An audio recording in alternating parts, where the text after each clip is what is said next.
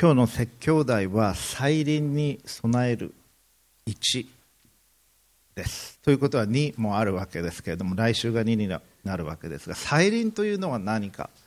再臨というのは再び望むというふうに書いてありますが英語では今日の英語の題は Preparing for the Second Coming と記してあります。再臨というのはセカンドカミング2度目に来られるということです。これはキリスト教の重要な教えの一つです。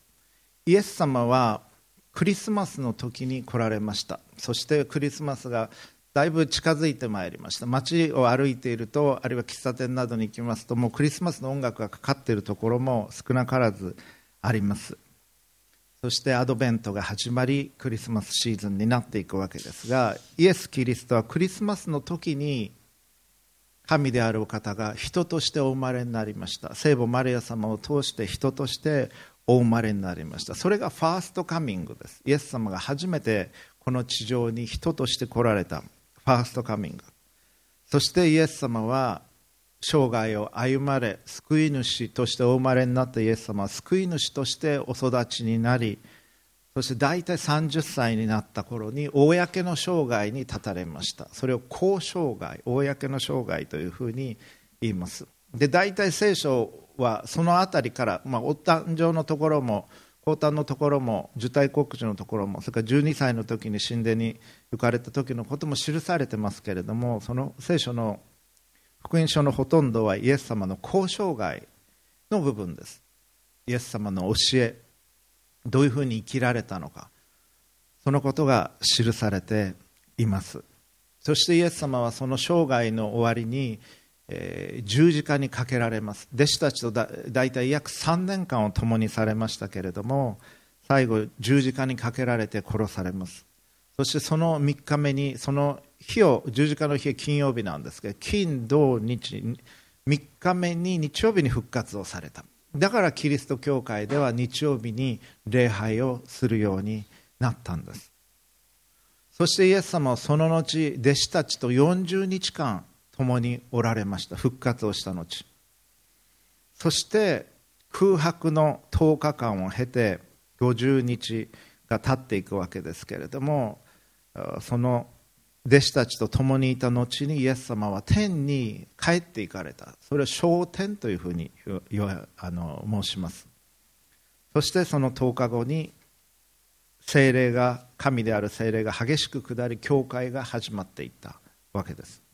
イエス様はその天に上げられていく時にももう一度この地上に下ってくるということを天使たちを通して語っておられます。今日はその箇所も見ていきますけどももう一度イエス様が帰ってこられる。そのことを再臨セカンドカミングというふうに申します。そしてそのことは最後の審判にもつながっていきます。この世界の終わりということにもつながっていきます。それらのことはキリスト教の教えの中の非常に重要なものの一つなんですけれどもあまり語られないこともあります。ですから今日そして来週この再臨にどのように備えていくのかということについてのお話をしてまいりたいと思います。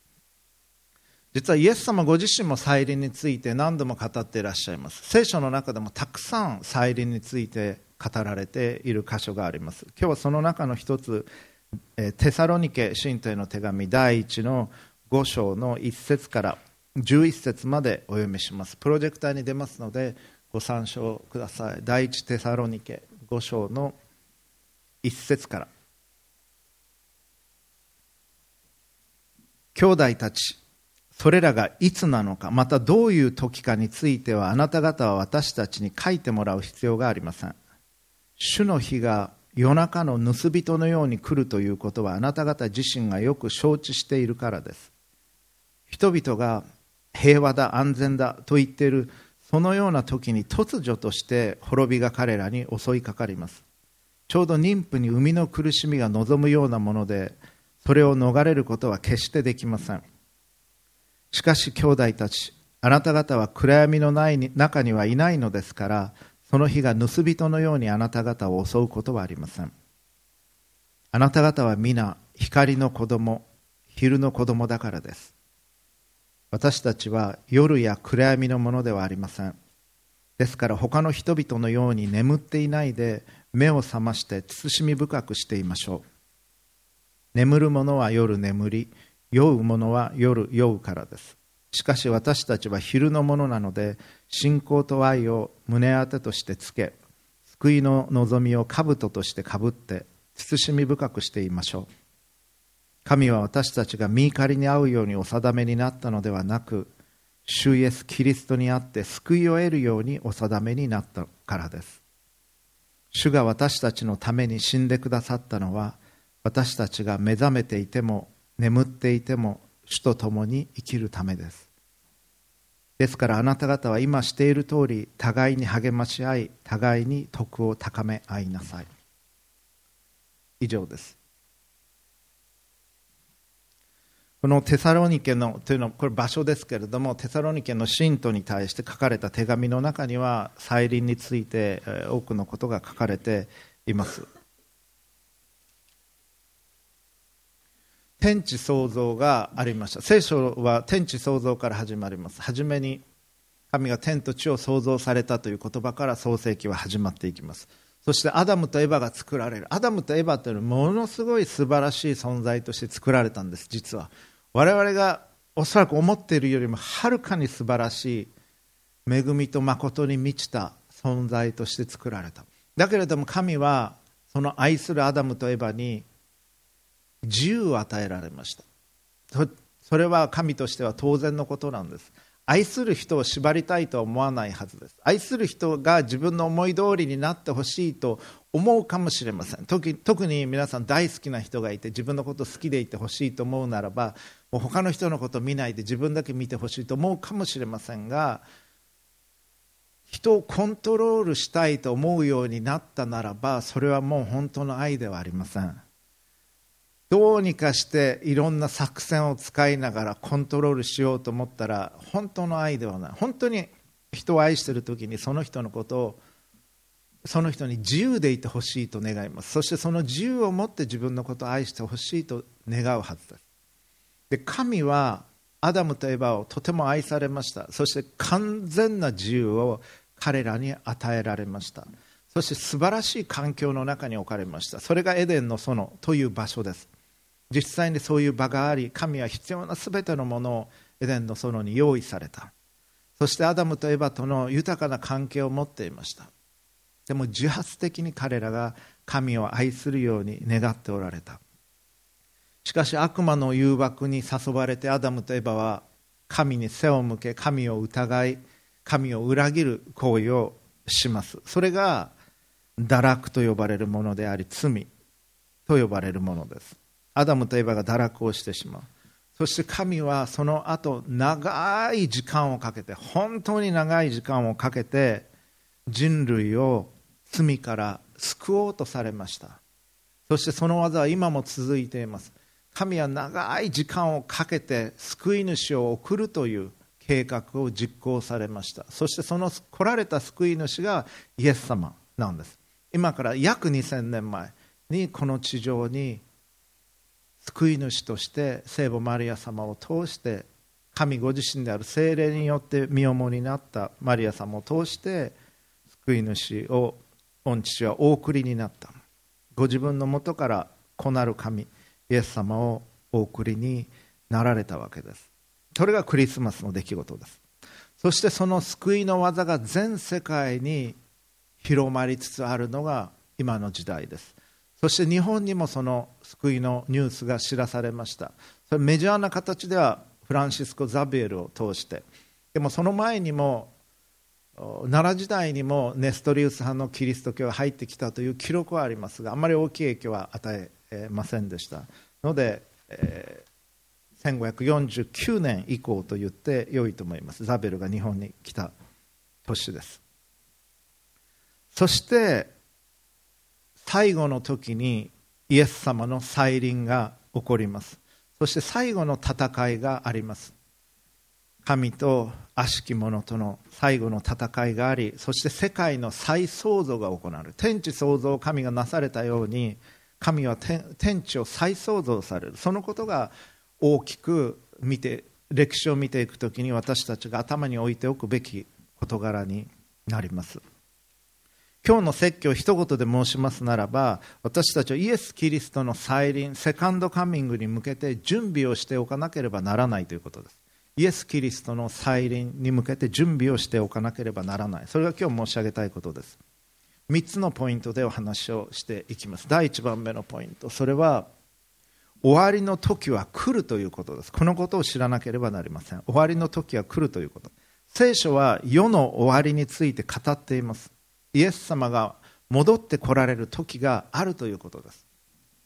ただしさまざまないかがわしい宗教的なもので人々を脅かすような感じでもう世の終わりが来るとか週末だとかいうものはたくさんありますからなんか世の終わりが来るということを聞くと、えー、大丈夫かなと思うかもしれません。でもそのオリジナルである聖書は明確に世の終わりについては語っています。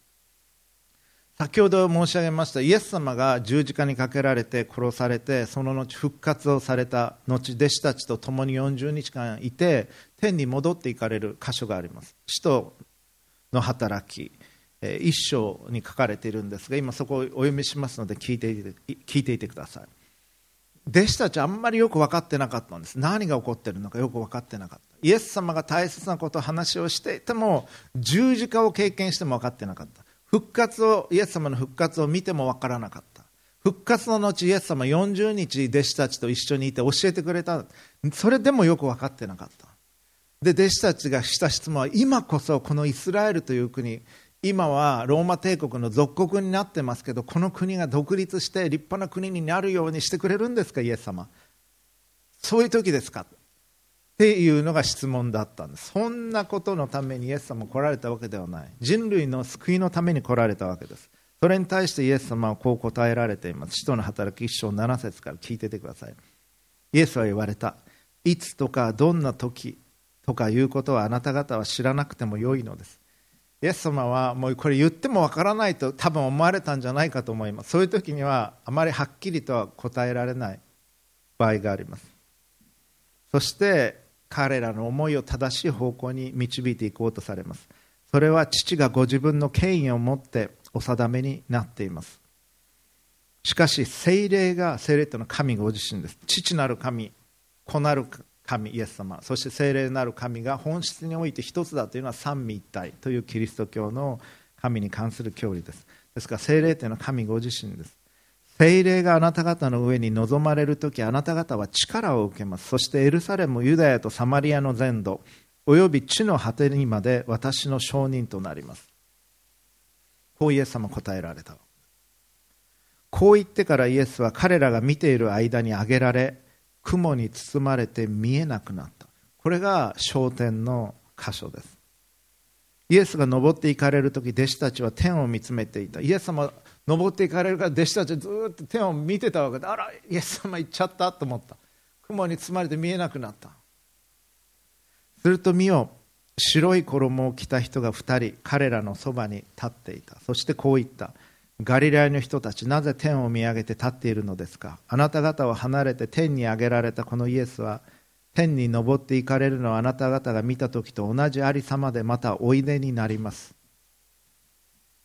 そこで彼らはオリーブという山からエルサレムに帰った。この山はエルサレムの近くにあって安息日の道道のりほどの距離であった。安息日に許されている歩行距離というのはそれほど長いものです。ではありませんけれども、まあ、そのくらいの距離だったというふうに言ってるわけです。オリーブ山という山。からイエス様は天に登っていかれた。で弟子たちの見ている前で登っていかれた。それと同じようなありさまでイエス様は戻ってこられるということが記されています。学生の皆さんは期末試験があるということを知っています。そしてそれに向けての準備をしておられると思いますしレポートも出さなければならないということを知っています。その期限があるというのも知っています。同じようにこの歴史もずっとただぐるぐる春夏秋冬春夏秋冬と続くだけではなくて始めがあったように天地創造の始めがあったように終わりの時が来るんです。イエス・キリストが裁きの時を用意さ御父が父なる神が裁きの時を用意されイエス・キリストは再臨をその前にされます。期末試験と違うのは期末試験の場合は何月何日ってもう分かってると思いますがこの最後の日っていつか分からないんです。いつ帰ってこられるか分からない。期末試験が何月何日って分かってたらそれまで結構遊んでたりしますね。まだ余裕だとか思ってまだレポート書かなくてもいい。授業を2回ぐらいは休んでもいいとか計算したりします。でもイエス様はいつ帰ってくるか分からないというふうに言われた。これはいろんな理由があると思いますけど私たちがいつイエス様帰ってこられてもいいように準備を常にしておく。そういうことにもつながると思います。神は再臨の準備を今されておられます。そしてあるいはもうそう遠くない将来再臨が起こるのかもしれません。私は比較的長い間留学をしていました。アメリカに4年おりイギリスに5年いましたがアメリカでもイギリスでも暮らしていましたけれども母国ではないということはもちろんよくよく理解していました。いつかこの国を離れる日がある。いつか日本に帰ってくる日があるということを知っていました。だから本も買いましたし服も買いましたし車も買いましたけれどもこれ、まあ、本は持っていきましたけれども全部じゃありません。車とかそういうのは置いていくというのは分かっていました。この国でずっと暮らすわけではない。これが全てではないということは分かっていました。同じようにこの地上でこの世界で私たちは暮らしてますけどこれが全てではない。それがキリスト者の理解です。高校時代のことを思い起こしていただきたいのですが大学に進学をされた方もたくさんいらっしゃるかもしれません。高校時代は大学入試ということがものすごく大きくのしかかっていたことでしょう。高校時代の一番の関心事はどうやって大学入試を乗り越えるか。その成績がものすごく大切だったと思います。だけどもう高校時代終わってしまった。で高校の時の勉強が全てではないということはよく分かってると思います。大学生の方々成績はすごく大切だと思われるでしょうし単位を取ることは大切です。いい成績を取っていただきたいと思いますが社会に出る日が来ます。そうなると別の尺度で人は生きていくようになります。どれだけ成熟しているか人との関わりはどういうふうにできるかどういうふうに仕事をするのか。それが異なった尺度として私たちに迫ってくるわけです。同じように私たちが生きている今のこの世だけではない。この世が終わる日が来るんだということをイエス様は語っておられる。で何が本質的に大切なのか。一番大切なことは何なのか。それは言い換えるならば聖書は分厚いですけれどもこの聖書の中で一番大切な教えは何なのかということです。キリスト教概論を取っておられる方はこれが分かってないとキリスト教概論を取っている意味はありません。だから私は期末試験に必ずそれを出します。キリスト教概論1でも2でも必ず出すようにしています。そしてこれが分からなかったら再履修だというふうに言ってあります。聖書の中で一番大切な戒めって何ですか？そうですね。いつも土山君答えてくれてありがとうございます。パッと見るとさっと答えてくれます。心を尽くし思いを尽くし精神を尽くし力を尽くしてあなたの主である神を愛するということ。神を全力で愛するというこれが一番大切なことなんです。そして2番目に大切なことなんですか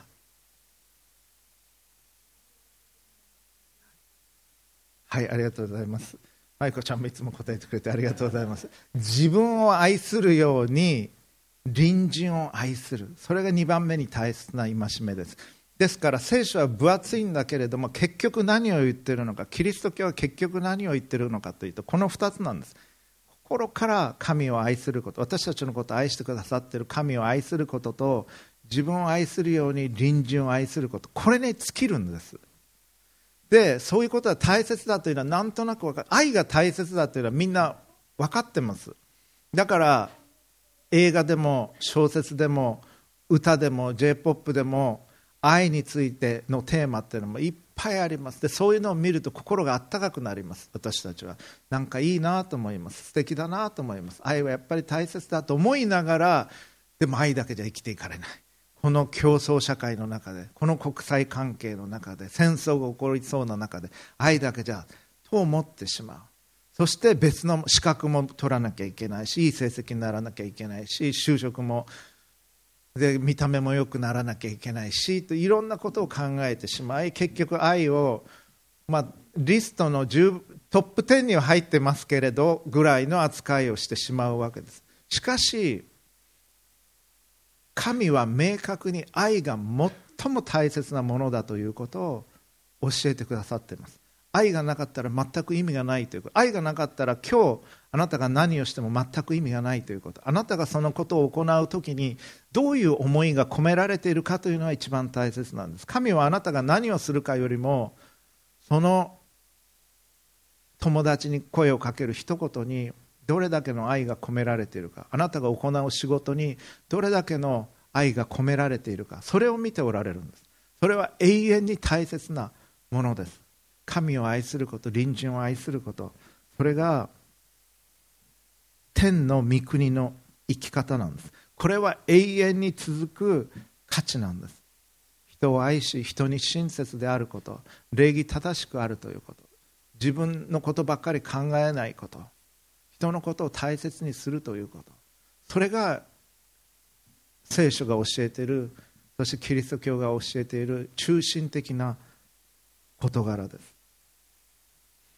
この世界に住んでいる時に競争し上に上がり人から認められ一目置かれすごいな立派だなと思われることに心が惹かれるということはあるかもしれません。おそらくあるでしょう。でも神はそういうことを見ておられないんです。神はどれだけあなたが愛そうとしているかどれだけ人を大切にしようとしているかどれだけ人を許そうとしているかそれを一番見ておられるんですそして天の御国天国というのはそれが一番重んじられるところなんです。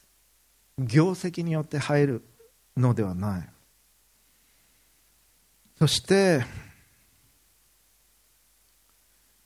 最後に最後の戦いがあります。悪に対しての最後の戦いをイエス様されます。イエス様が先頭に立って戦われます。サタンとそれに従う者たちに対する裁きが行われていきます。サタンは悪魔は何をしようとしているのか。破壊しようとします。あなたのことを。あなたの心が憎しみでいっぱいになることを喜びます。喜びます。あなたが人のことを羨み人のことを恨み関係が壊れていくことをそして人を信じないことを喜びとします。最初の人最初に作られたアダムとエバはこのサタンの誘惑に遭い神を疑い神との関係が壊れました。そしてアダムとエバとの関係が壊れました。そういうことをサタンはするんです。お父さんに対して父親に対して悪いことができないと思ったならば悪しき者はその子供をいじめようとする。あるいは奥さんをいじめようとする。あるいは飼ってるペットをいじめようとするわけです。神に対して悪を行えないと思った悪魔は神が最も愛しておられるアダムとエバを痛めつけたんです。そして神の心は本当に傷つかれました。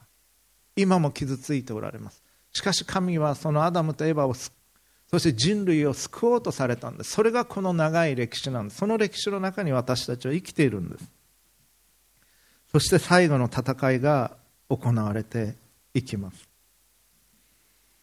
そしてその戦いというのは善をもって悪に打ち勝つ戦いです。血肉に対するものではない。武器を持って人を傷つける戦いではない。神の戦いは。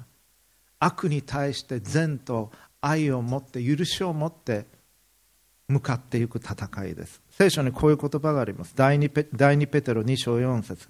神は罪を犯した見つかいたちを天使たちは罪を犯した者がいるんです。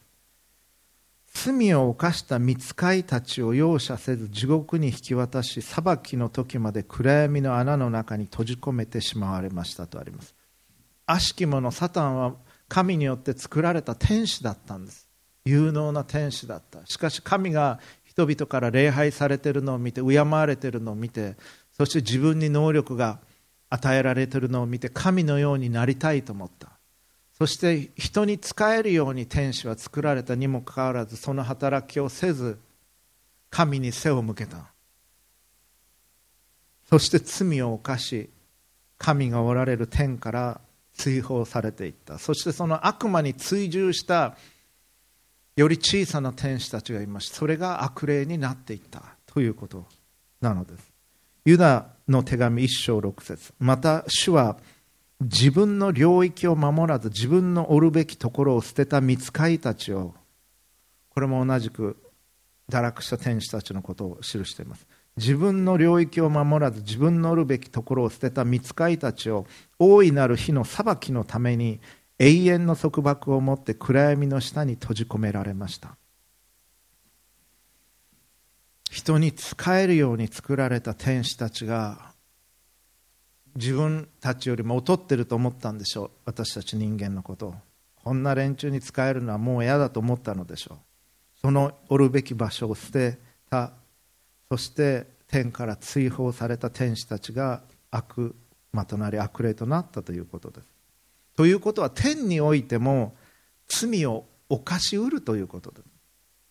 我々ももし天に招かれることが生涯を終えた後天国に行くことができたとしても神に沿う生き方をしていないならばそういう生き方をしていないならばまず天の御国に入ることはできないと思います。神が願っておられるような生き方をしていないならば天に招かれることはない。もし仮に天に招かれたとしてもそのような生き方をしていないならばそこから出されるということです。だから普段からそういう生き方を自分の性質がそういうものになるようにしていなければならないということです。その再臨の日は急に来ると書かれています。しかし盗人が来るように急に来ると書かれています、まあ、泥棒ってのは3日後に来ますからよろしくとは言わないですね。急に来るわけです。油断をしている時に。しかし兆候はあるというふうにイエス様教えてくださっていました。マタイによる福音書24章3節から読みます。イエスがオリーブ山で座っておられると弟子たちが密かに身元に来ていった。お話しください。いつそのようなことが起こるのでしょう。あなたの来られる時や世の終わりにはどんな前兆があるのでしょう。そこでイエスは彼らに答えて言われた。人に惑わされないように気をつけなさい。イエス様いくつかの兆候について語っておられます。まず偽キリストが出るということでそれは政治家も政治家かもしれませんし宗教者かもしれませんが偽キリストが出るということ。5節。私の名を名乗る者が大勢現れ私こそキリストだと言って多くの人を惑わすでしょう。救い主だというふうに言う多くの人たちが出てくるということ。それから戦争の噂飢饉地震についても語られました。6節。また戦争のことや戦争の噂を聞くでしょうが気をつけて慌てないようにしなさい。これらは必ず起こることです。しかし終わりが来たのではありません。民族は民族に国は国に敵対して立ち上がり方々に飢饉と地震が起こります。しかしそのようなことは皆生みの苦しみの始めなのです。その時人々はあなた方を苦しい目に遭わせ殺します。私の名のためにあなた方はすべての国の人々に憎まれます。またその時は大勢人々が大勢つまずき互いに裏切り憎み合います。さらには偽預言者が出てくるということをイエス様語られました。11節。また偽預言者が多く起こって多くの人々を惑わします。愛がなくなるということも語られました。12節。不法がはびこるので多くの人たちの愛は冷たくなります。しかし最後まで耐え忍ぶ者は救われます。そして全世界に福音が伝えられると語られます。14節。この御国の福音は全世界に述べ伝えられて全ての国民に明かしされそれから終わりの日が来ます。日本にもこの救いの福音が述べ伝えられたのです。30節。その時人の子の印が天に現れます。人のことにイエス様ご自分のことを指してしばしば語られます。イエス様の印が天に現れます。すると地上のあらゆる種族は悲しみながら人の子が滞納と輝かしい栄光を帯びて天の雲に乗ってくるのを見るのです。これは再臨のことです。人の子は大きなラッパの響きとともに見つかいたちを使わします。すると見つかいたちは天の果てから果てまで四方からその選びの民を集めます。32節イチジクの木から例えを学びなさい。枝が柔らかになって葉が出てくると夏の近いことが分かります、まあ、そうですね。夏が近くなると大まず暖かくなります。で葉っぱが緑の葉っぱが出てきます、まあ、日本だと桜が咲いて桜が散って葉っぱが出てきて、えー、あもうだいぶ暖かくなってきたなという感じで夏が近いなというのは分かります。そのようにこれらのすべてこれらのことのすべてを見たらあなた方は人の子が戸口まで近づいていると知りなさい。誠にあなた方に告げます。これらのことが全部起こってしまうまではこの時代は過ぎ去りません。35節。この天地は滅び去ります。しかし私の言葉は決して滅びることはありません。この天地は滅びる一度滅びるんだということをイエス様は語っておられます。ただ再臨がいつかというのはわからない。24章36節。ただしその日その時がいつであるかは誰も知りません。天の御使いたちも子も子っていうのはイエス様ご自身のことです。子も知りません。子なる神であるイエス様もその最後の日がいつなのかは知らないっていうふうに語っておられる。ただ父だけが知っておられます。御父がその再臨の最後の日を知っておられると語られます。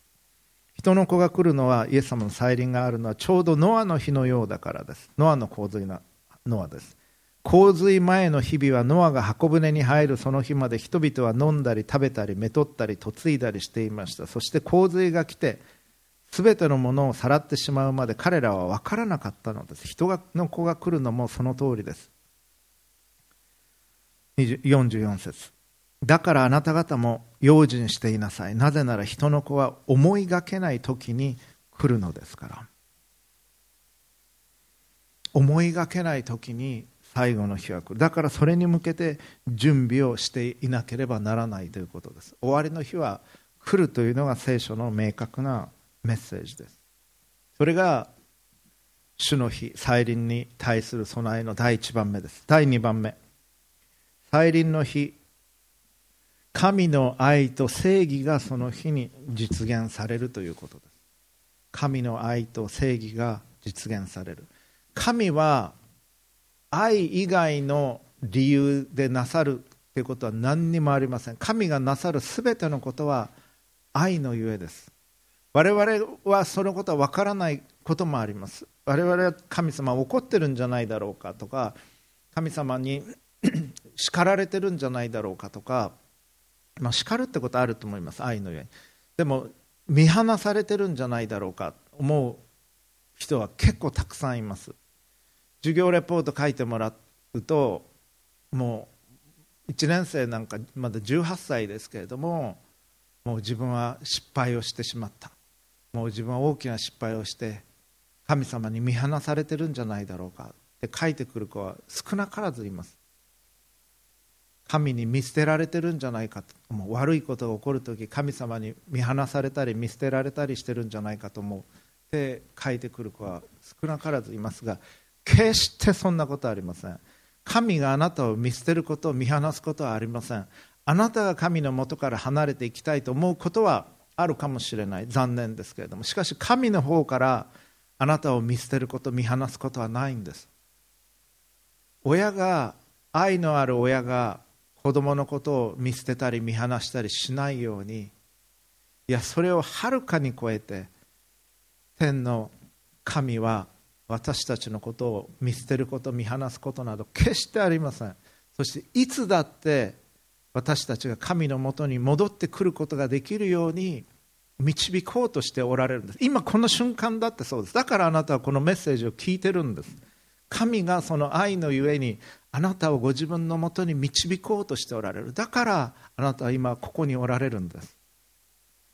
神はどうにかしてあなたのことを救いたいと思っておられる。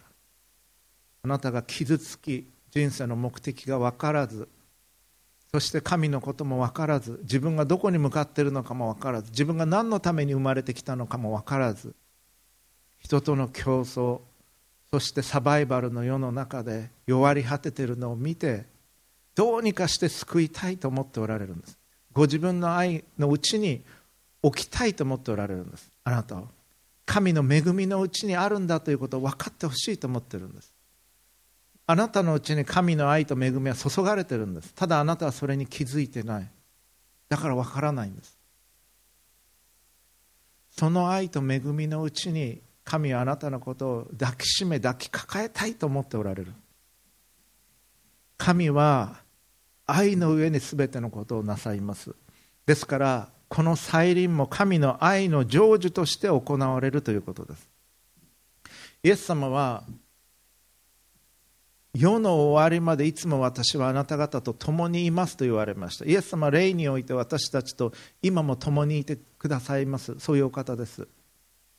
我々は感じないかもしれませんけれども共にいてくださる。でもこのお方が完全に戻ってきてくださる。それが再臨の時です。ヨハネ福音書14章18節。弟子たちにイエス様語られました。私はあなた方を捨てて孤児にはしません。私はあなた方のところに戻ってくるのです。イエス様は私たちのことを放っては決しておかれない。何とも言えない心からあふれるような愛を持ってあなたや私たちのことを見ておられます。そしてどうにかして救いたいどうにかして助けたいと思っておられる。このお方は私たちを捨てて孤児にされるようなことは決してされない。もしあなたがイエス様のことを知ったならば大好きになりますイエス様のことが。こんなに愛にあふれた方がいるのか。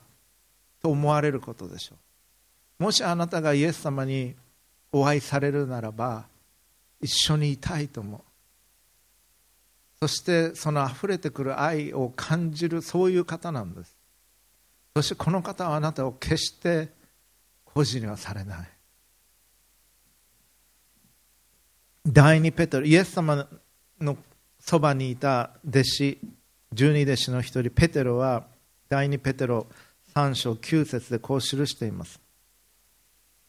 主はイエス様のことです。ある人たちが遅いと思っているようにその約束のことをこれ再臨のことです。遅らせておられるのではありません。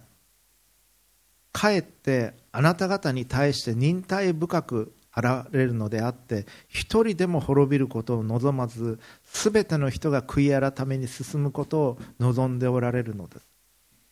イエス様が再臨の時を待って準備しておられるのはすべての人が悔い改めて神のもとに帰ってくるようにそのことを願いつつ待ち準備をしておられるということです。イエス様は再臨の準備をしておられます。今この時も。そしてその最後の時には神の裁きもあります。だから神が裁かれるからあなた方は裁いてはならないと言われたんです。むしろひどいことした人のことも許しなさいというふうに言われた。新約聖書ローマ神道の手紙14章10節。なぜあなた方は自分の兄弟を裁くのですか？また自分の兄弟を侮るのですか？私たちは皆神の裁きの座に立つことになるのです。あの人は全然ダメだとかこの人は良くないとか我々は裁いて見下したり侮ったりすることがあるのではないでしょうか。でも神の裁きの座に私たちは皆つくことになるんです。だから神は正しく裁くことはできるお方です。あなたにひどいことをした人がいると思います。許せない人がいるでしょうか。授業で聞くと多くの学生は目をそらします。そして刺されないようにします。たとえ18歳であっても決して許せないっていう人が結構います。実は話を聞いてみると。どうしても許せない人がいますというふうに書いてくる子たちはいます。でもイエス様は許しなさっき祈った主の祈りありましたね。私たちの負い目もお許しください。私たちも許しますというふうに許しましたってありましたね。主の祈りイエス様教えてくださったあの祈りってものすごく大切なんです。3つ前半3つ後半3つしかない短い祈りなんですけどその中で許しについて語っておられる。人を許すことの大切さ。そして神に許しを請うことができる。ということ。お互いが許し合う社会を作っていくように神は願われたんです私たちを。互いに許し合い互いに愛し自分を愛するように隣人を愛しなさい。それ2番目に大切な戒めだというふうに言いました。私たちは人を許すように今日許しについて多くは語る時間はありませんけれどももし許さなかったらじゃあどういうチョイスがあるのかということです。もし許さなかったらあなたはその嫌な人のことを繰り返し思い出すでしょう。再生ボタンを押してあんなこと言われたあんなことされたっていうのを繰り返し思い出してるはずです。今だって。そして嫌な気持ちになってるのはあなたなんです。その人はもう完全に忘れてるかもしれないし今日お昼ご飯にステーキ食べようと思ってるかもしれない。でもあなたは苦しんで再生ボタンを押してる。それはあなた自身を傷つけることにもなります。それにも増してあなただって許されてるんです。神によって実は。多くの罪が。だから許しなさいというふうにイエス様は語られた。そして教えられた。そしてイエス様ご自身そういうふうに許された。お方なんです。さらにはそのひどいことをした人の背景を我々完全には知らないはず。なんでそういうことをしたのか。多くの場合悪いことしてくることひどいことしてくる人ってのはそういうふうにされてるんです。前に誰かによって。ひょっとしたらお父さんお母さんからそういう目に遭わされてる可能性だってある。友達にそういうふうにされた可能性だってあるでも我々知らないんです。そのこと。知らなくて一方的にされた部分だけ辛いから思い出してそこだけは見てその人がとんでもない人だとか思ってしまう。でも全部その人が経験してきたことが分かったらその人のご両親のことその人のおじいちゃんおばあちゃんのことひいおじいちゃんひいおばあちゃんのこと何世代にもわたる苦しみとか痛みとかいうのはあったかもしれない。でそれを知っておられるのは神だけなんです。神だけが正しく裁くことができる。だからこの方に裁きをお委ねしてあなたは許しなさいというふうに神は語られるんです。そしてすべての人は神からの裁きを受けます。第二コリント書5章10節。なぜなら私たちは皆キリストの裁きの座に現れて善であれ悪であれ各自その肉体にあってした行為に応じて報いを受けることになるからです。我々肉体にあっててもこの地上で生きている時行ったことに関していいことであれ悪いことであれ裁きを受けるようになる。死んで終わりじゃないんです。ヒトラーは自殺しましたけどそれで終わりではない。神の前に立って裁きを受ける日が来るんです。全ての人は。無実の罪で殺された人。不当な苦難を受けた人。苦しみながらそんな中で死んでいった人。もおられます。その人たちがそれで終わりでしょうか。そうではない。神の前に立ち神はその人たちに報いをお与えになる。そして不当な悪を行った人たちを神はお裁きになるんです。その日が来るということ。ですからその日神の愛と神の正義が実現される。そのことを私たち覚えなければならない。だから正しく今生きていかなければならないんです。再臨に備えていくために必要な3番目そして最後に申し上げたいこと。それは清く経験に生きるということです。これは私がそのようにできているということでは決してありません。しかし聖書がそのように教えてくれています。第2ペテロ3章10節から。しかし主の日は盗人のようにやってきます。この表現何度も出てきましたね。盗人のようにやってきます。突然やってくるということです。その日にはまあ、その日が来たら、いや、聖書は本当に言ああ言ってたけど、その通りだったんだなというふうに分かると思います、私たちは。その日には天は大きな響きを立てて消え失せ、天の万象は焼けて崩れ去り、地と地地のいろいろな技は焼き尽くされます。このようにこれらのものは皆崩れ去るものだとすればあなた方はどれほど清い生き方をする敬虔な人でなければならないことでしょう。すべてのものは崩れ去るということです。この地上にあるもの。唯一残っていくのはあなたの人格です。人の魂とあなたがどういう人であるかということ。あなたが持っているものあなたの車もギターも家も宝石も銀行口座も全部崩れされます。どんなに美しいものも金も銀も財宝も崩れ去る。唯一残っていくのはあなたの人格だけなんです。これらのものは皆崩れ落ちるものだとすればあなた方はどれほど清い生き方をする敬虔な人でなければならないことでしょう。そして天の御国に沿ったような生き方を今からしていくということです。永遠に価値のある生き方を神を愛し人を愛するような生き方を。そのようにして神の日の来るのを待ち望みその日の来るのを早めなければなりません。早めることができるように記されています。その日が来ればそのために天は燃えて崩れ天の万象は焼け溶けてしまいます。しかし私たちは神の約束に従って正義の住む新しい天と新しい地を待ち望んでいます。そういうわけで愛する人たちこのようなことを待ち望んでいるあなた方ですからシミも傷もないものとして平安を持って見舞いに出られるように励みなさい。終わりの日が来るということ。そして全てのものは焼け崩れるということ。そしてしかしあなたの人格はあなたの魂はあなたがどういう人であるかということそれは残ります永遠に。だからその魂が整えられるということが大切なんです。何よりもあなたが愛の人であるということ。もちろん資格は得ていったらいいと思います。多くのことを学び身につけていってほしいと思います。語学も少なくとも英語はそしてできればもう一つか二つかできたらいいと思います。それは有益だと思いますし特に大学教育を受けてるならそれらのことは身につけてください。決して横着ではあってはなりません。WA を取ってください。全ての教科で。しかし一番大切なことはそれにも増してあなたが愛の人であるということ。愛の人になるということ。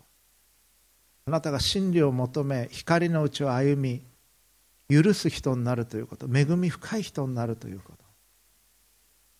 そして神を愛し隣人を愛する人になるということ。それが一番大切なんです。それは永遠に残ることなんです。それが実はイエス様と共に戦うということなんです。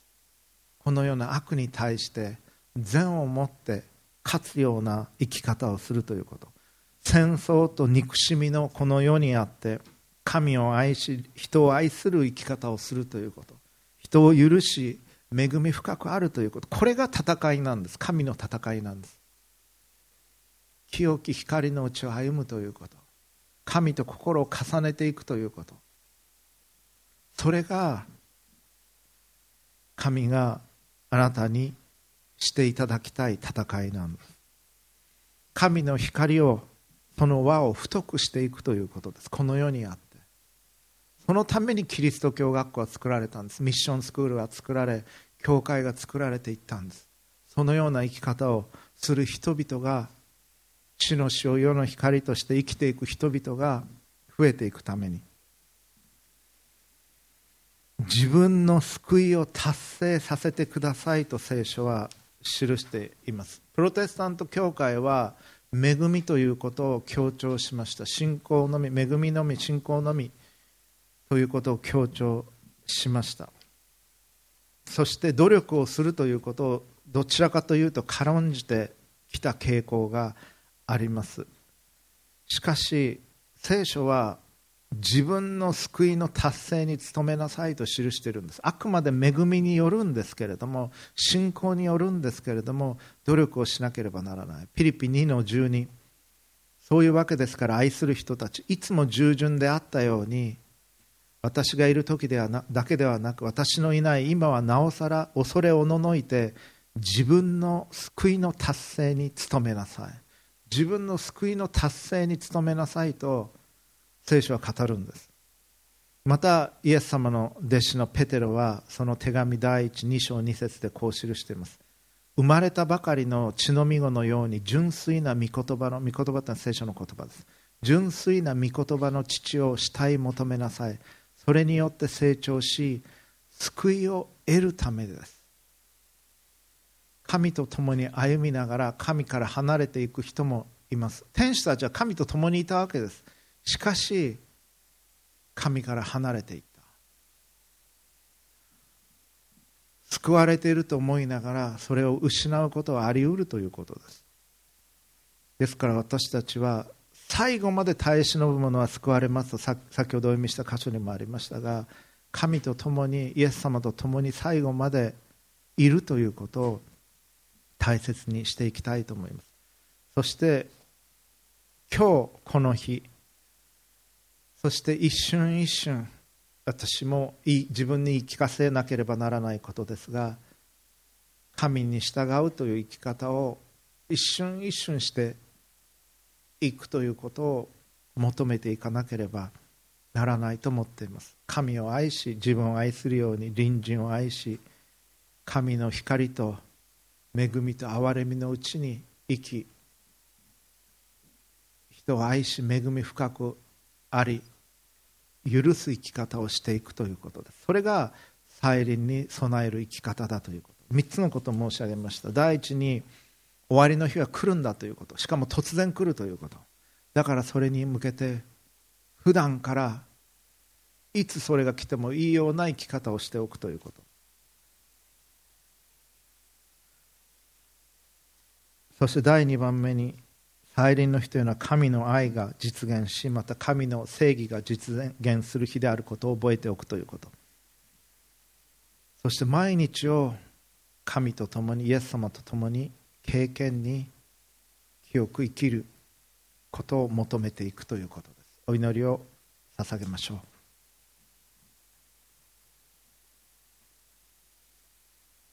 父子精霊なる神様再臨について学びました。